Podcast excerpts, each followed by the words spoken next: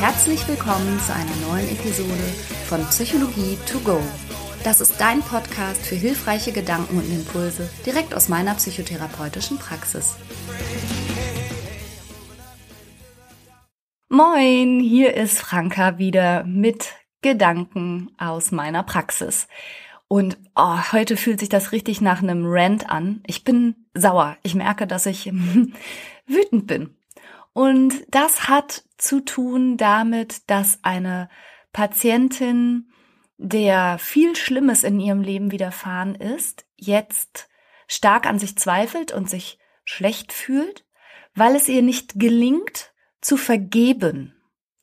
Das, was ihr passiert ist. Und sie hält Vergebung für jetzt den heißen Scheiß, denn Vergebung ist ja das, was aller Orten gepredigt wird. Du musst vergeben, du musst vergeben, du musst vergeben und dann wirst du glücklich. Das hat natürlich eine christliche Einbettung in unserem Kulturkreis. Es hat eine buddhistische Einbettung, aber vor allen Dingen hat das gerade auch eine ganz wahnsinnig undifferenzierte, schlechte, life-coachische Einbettung, nenne ich es jetzt mal. Also dir wird dieses Wort die ganze Zeit um die Ohren gehauen und dabei aber so undifferenziert wie die Hölle betrachtet und es nervt mich irremäßig. Daher heute auch der etwas unmanierliche Titel Vergebung am Arsch. Denn es gibt durchaus und je nach Gemengelage total gute Gründe, sich aktiv gegen Vergebung zu entscheiden und sich frei dafür zu entscheiden, zu sagen, ich will das nicht vergeben.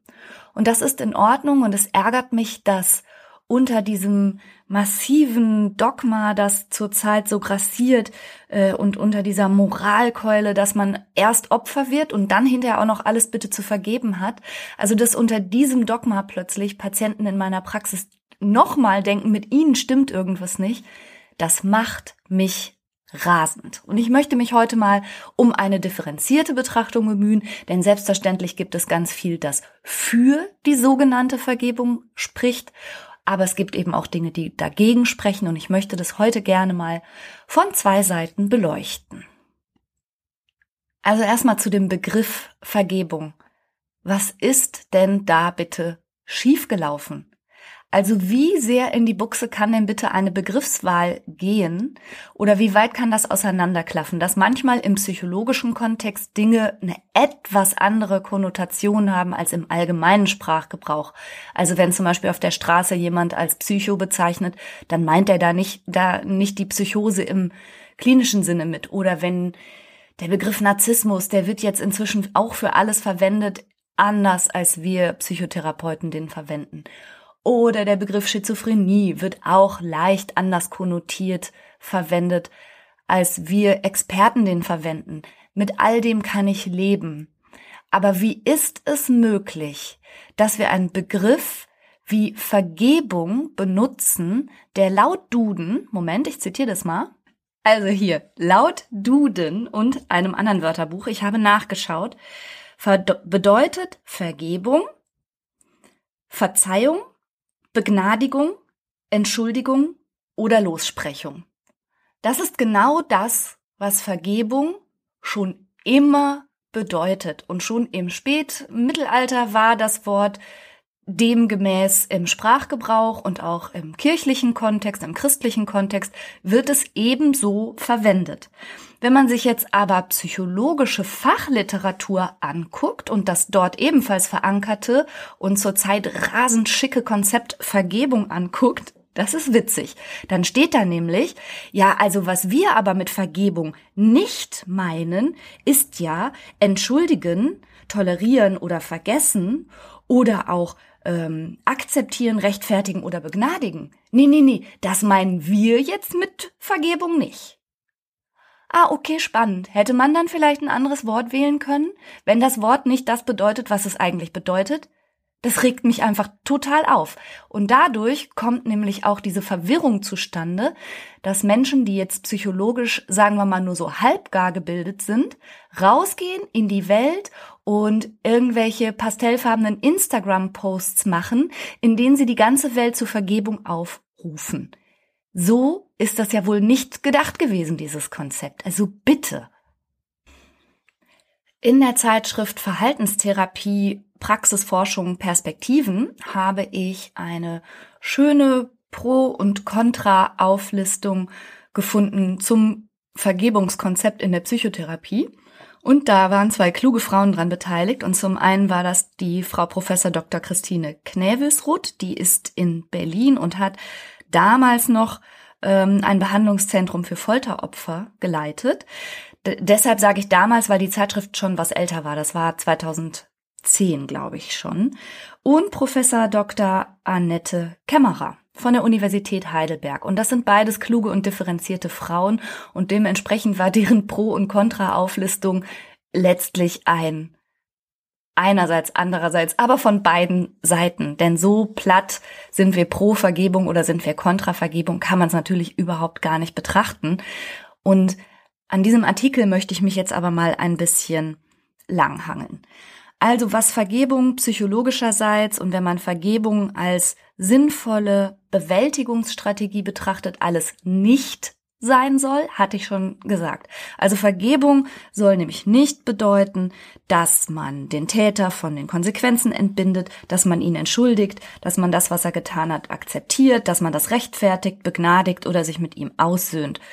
Vergebung bedeutet auch nicht, dass man Kontakt überhaupt zum Täter herstellt, sondern das ist ein, ein innerer, eigener mentaler Prozess, der letztlich nichts anderes bedeutet, als dass man sich aus der Opferrolle, in die man hineingeraten ist durch den Täter, enthebt und in einer gewissen akzeptierenden Art und Weise die Vergangenheit hinter sich lässt und seine Ressourcen und seine Energien die dadurch frei werden, dass man sich vielleicht von Groll und Wut und Rachegedanken ablöst, lieber für sich selber verwendet und einen eigenen inneren Neuanfang startet. Also so ist dieses Konzept mit dem wahnsinnig irreführenden Namen Vergebung eigentlich gemeint.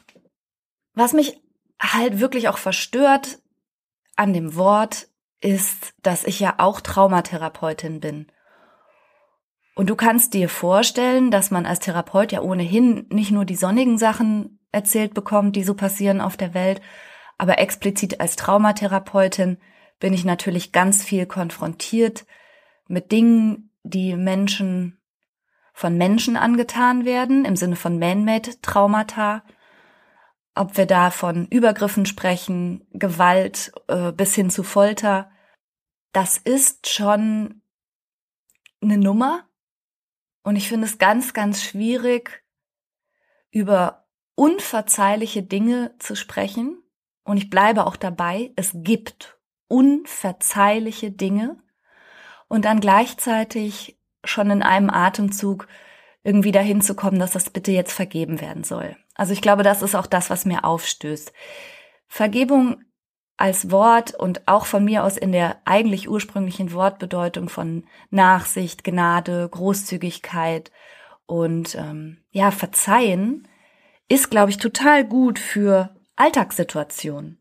Also für Streitigkeiten, für familiäre Konflikte, für Enttäuschungen und Lebensereignisse, die nun mal in einem Leben vorkommen. Also auch sowas wie von mir aus Betrug oder Trennung, Scheidung, all das, was in so einem Erwachsenenleben vorkommt und letztlich zu erwarten ist, dafür finde ich das Konzept gar nicht verkehrt. Also Vergebung erfordert, dass man die Perspektive des anderen übernimmt oder übernehmen kann, sich in dessen Situation hineinversetzen kann und dann in einer gewissen Großzügigkeit schafft, vielleicht seine Sicht sogar, ja, akzeptierend zu sehen und nicht in dieser Position des Opfers, dem jetzt Unrecht widerfahren ist oder das moralisch enttäuscht ist oder so, und dann in diesem Groll selber festzustecken. Also tatsächlich gibt es etliche Untersuchungen,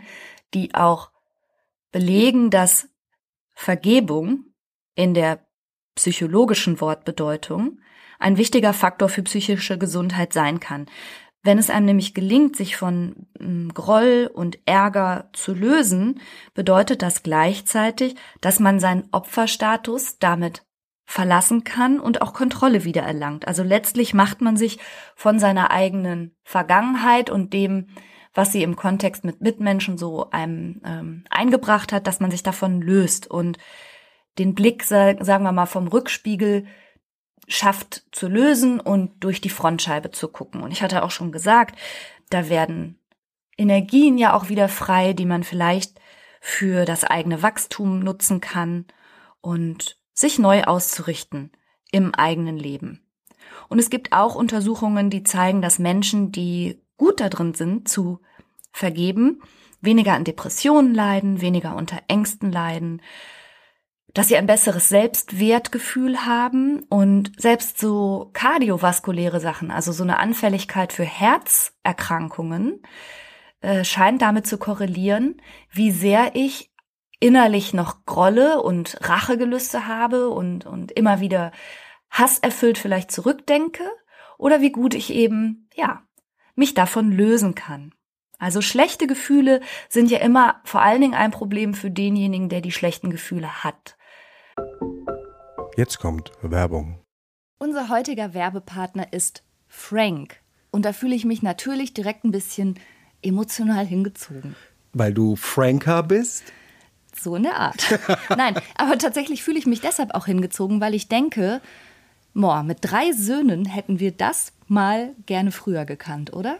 Du meinst einen so günstigen Mobilfunktarif in so einem guten Netz? Genau. Also wenn die ihre Podcasts auf doppelter Geschwindigkeit durchhören und dabei gleichzeitig durch alle Apps hopsen, da geht ja schon mal so ein bisschen Datenvolumen drauf. Auf jeden Fall. Wenn dann noch ein bisschen Streaming dazu kommt, dann ist ruckzuck der Monat zu Ende. Ja. Aber auch unsere Podcast-Hörer, von denen wir wissen, dass sie unseren Podcast sehr gerne im Auto und bei längeren Fahrten hören, verbrauchen natürlich auch etwas an Datenvolumen. Und das alles ist mit Frank kein Problem mehr. Denn es gibt jetzt einen äußerst günstigen Tarif im besten D-Netz. Mit Frank gibt es keine Vertragslaufzeit und damit auch keinen Stress. Man kann das einfach über App abschließen und da verwalten. 10 Gigabyte kosten 10 Euro und für alle VielsurferInnen gibt es 20 Gigabyte für 15 Euro. Und das ist wirklich, also wirklich so ein gutes Angebot. Und nicht nur, dass ihr neben diesem super Tarif auch noch eine AllNet-Flat habt und natürlich im auch getestet besten Telekom-Netz mit 5G surfen könnt. Nein, ihr könnt das sogar auch monatlich kündigen, was ich total gerne mag, ehrlich. Diese ganzen Vertragslaufzeiten ist gar nicht so meins, ne? Ja, ich weiß. Monatliche ja. Kündbarkeit ist Freiheit. Man ist also Frank und Fry. Ja. und das Beste ist, bis zum 30.06. gibt es nochmal 4 Gigabyte on top. Es gibt dann also 14 Gigabyte für 10 Euro oder 24 für 15 Euro. Und zwar mit dem Code Psychologie 4.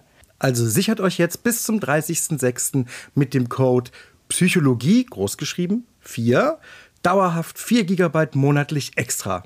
Und wie das funktioniert, das seht ihr in den Show Notes oder könnt es einfach unter www.frank mit ae.de slash Psychologie nachlesen.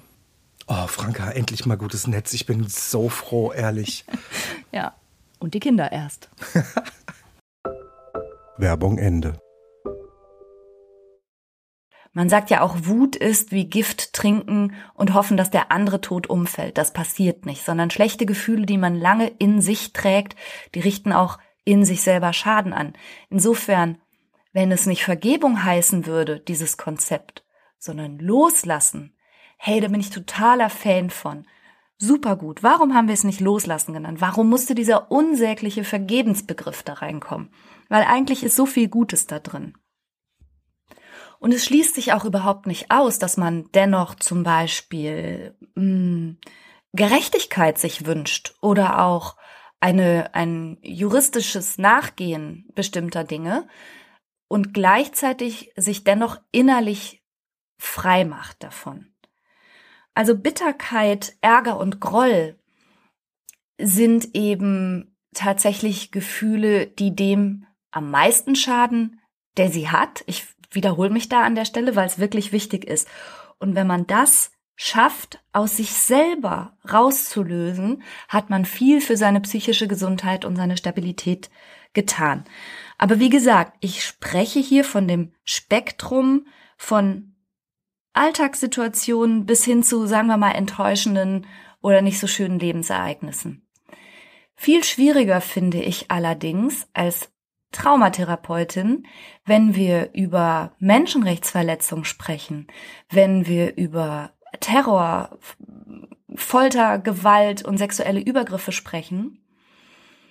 Insbesondere bei letzteren ist der erste Auftrag psychotherapeutischerseits, dass die Opfer erstmal dahin kommen, überhaupt eine Schuld im Außen zu sehen und anzuerkennen und nicht zum Beispiel in diesem Gedanken festzustecken oder schlimmer noch in diesem Gefühl festzustecken, ich bin schuld.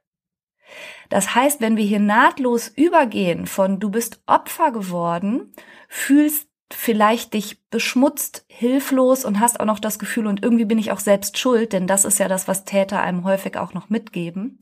Und dann soll es direkt nahtlos in einen Vergebungsprozess übergehen, der wiederum den Täter entschuldet.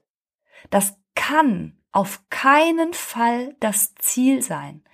Der erste Schritt, gerade in der Traumabehandlung, ist ja häufig das Opfer erstmal schaffen, überhaupt sich aus dem Geschehen selber so zu distanzieren, dass sie auch erstmal anerkennen können, ich bin da zu einem Opfer geworden und ja, ich war da hilflos und ich war da ausgeliefert, aber ich bin nicht auch noch selber schuld daran. Also man muss das doch wirklich an dieser Stelle mal ein bisschen differenzieren, worüber und über welche Gemengelage reden wir denn hier überhaupt? Was gilt es denn zu vergeben?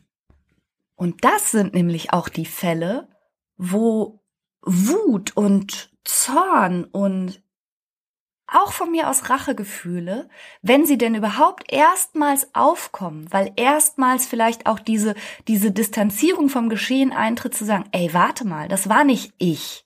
Das war der Täter. Das lag in dessen Verantwortung. Und dieser heilige Zorn, den finde ich adaptiv, den finde ich wichtig und der ist auf dem Heilungsprozess, auf dem Weg auch erstmal ein wichtiger Schritt. Und übrigens auch so Bewegungen wie die MeToo-Bewegung zum Beispiel, die fällt mir jetzt gerade spontan dazu ein.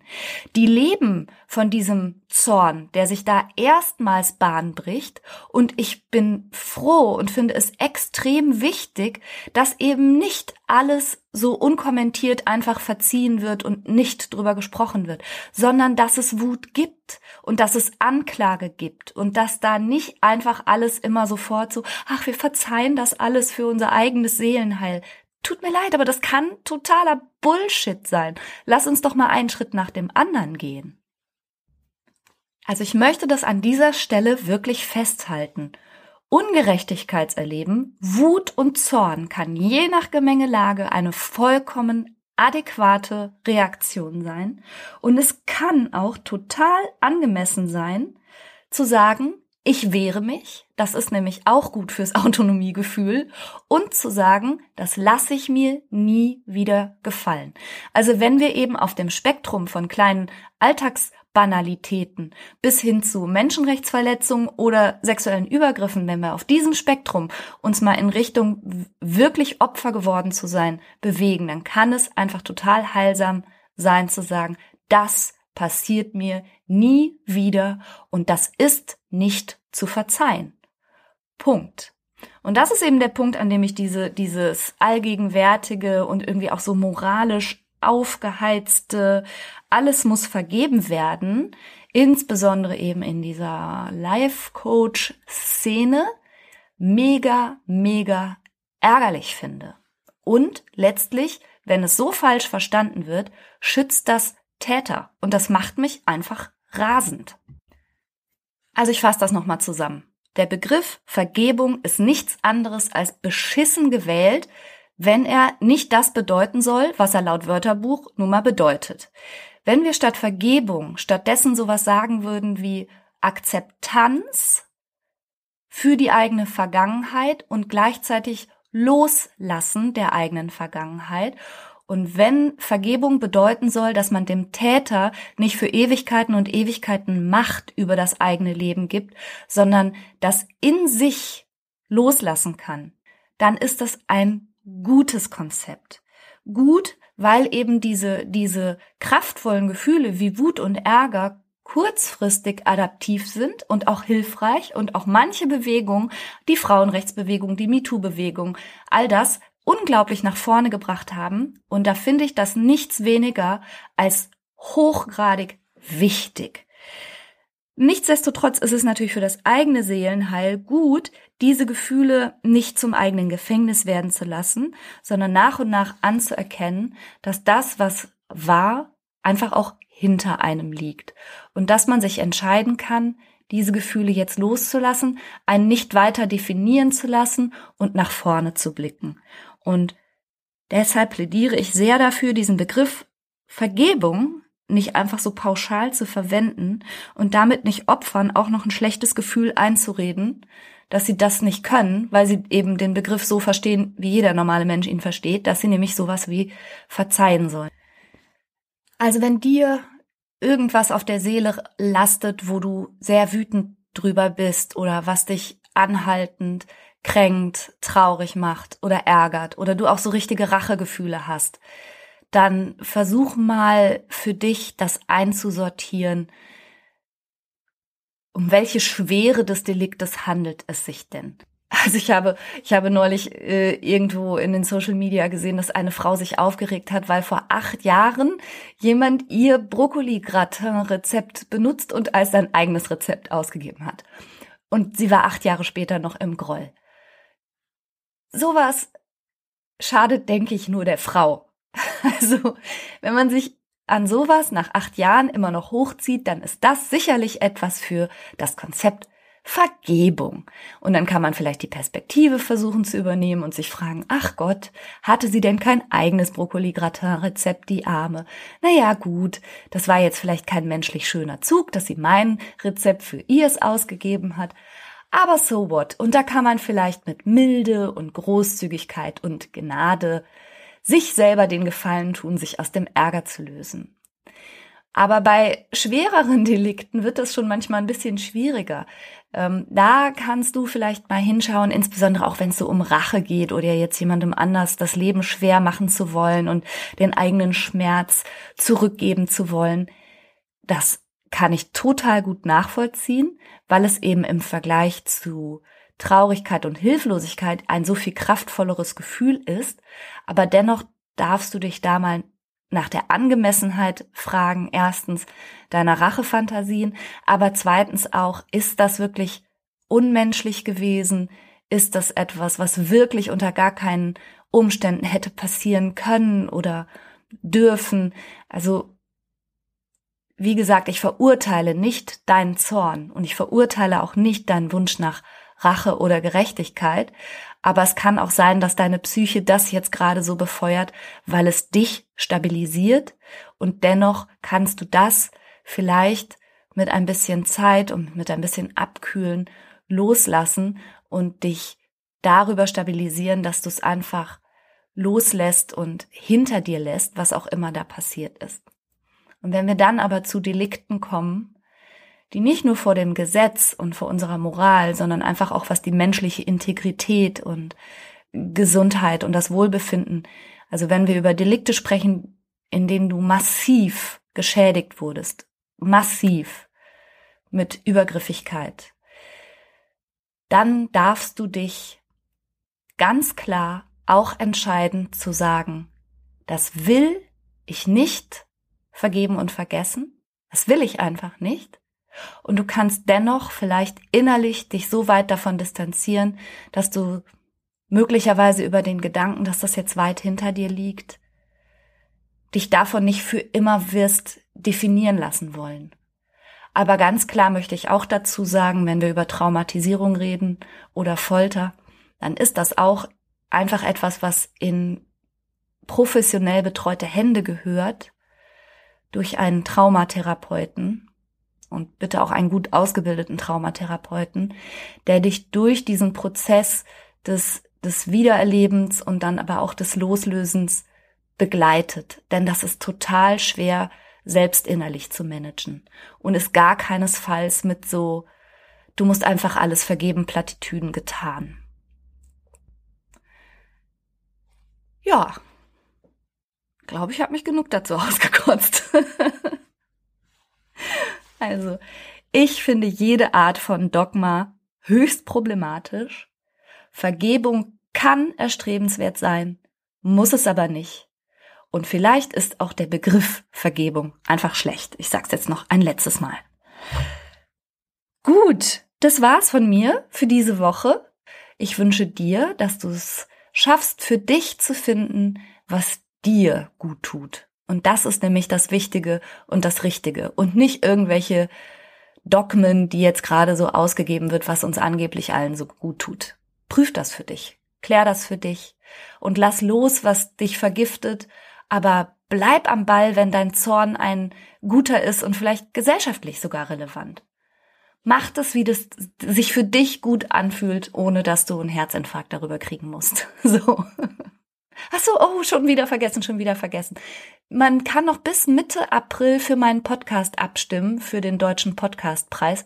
Ich freue mich mega und den Link franka-chiruti.de, da habe ich jetzt einfach oben drauf so eine, so eine Fläche zum einfach draufklicken. Kannst du gerne machen, ich freue mich über deine Stimme. Mache ich auch in die Show Notes rein. So, ich wünsche dir eine tolle Woche.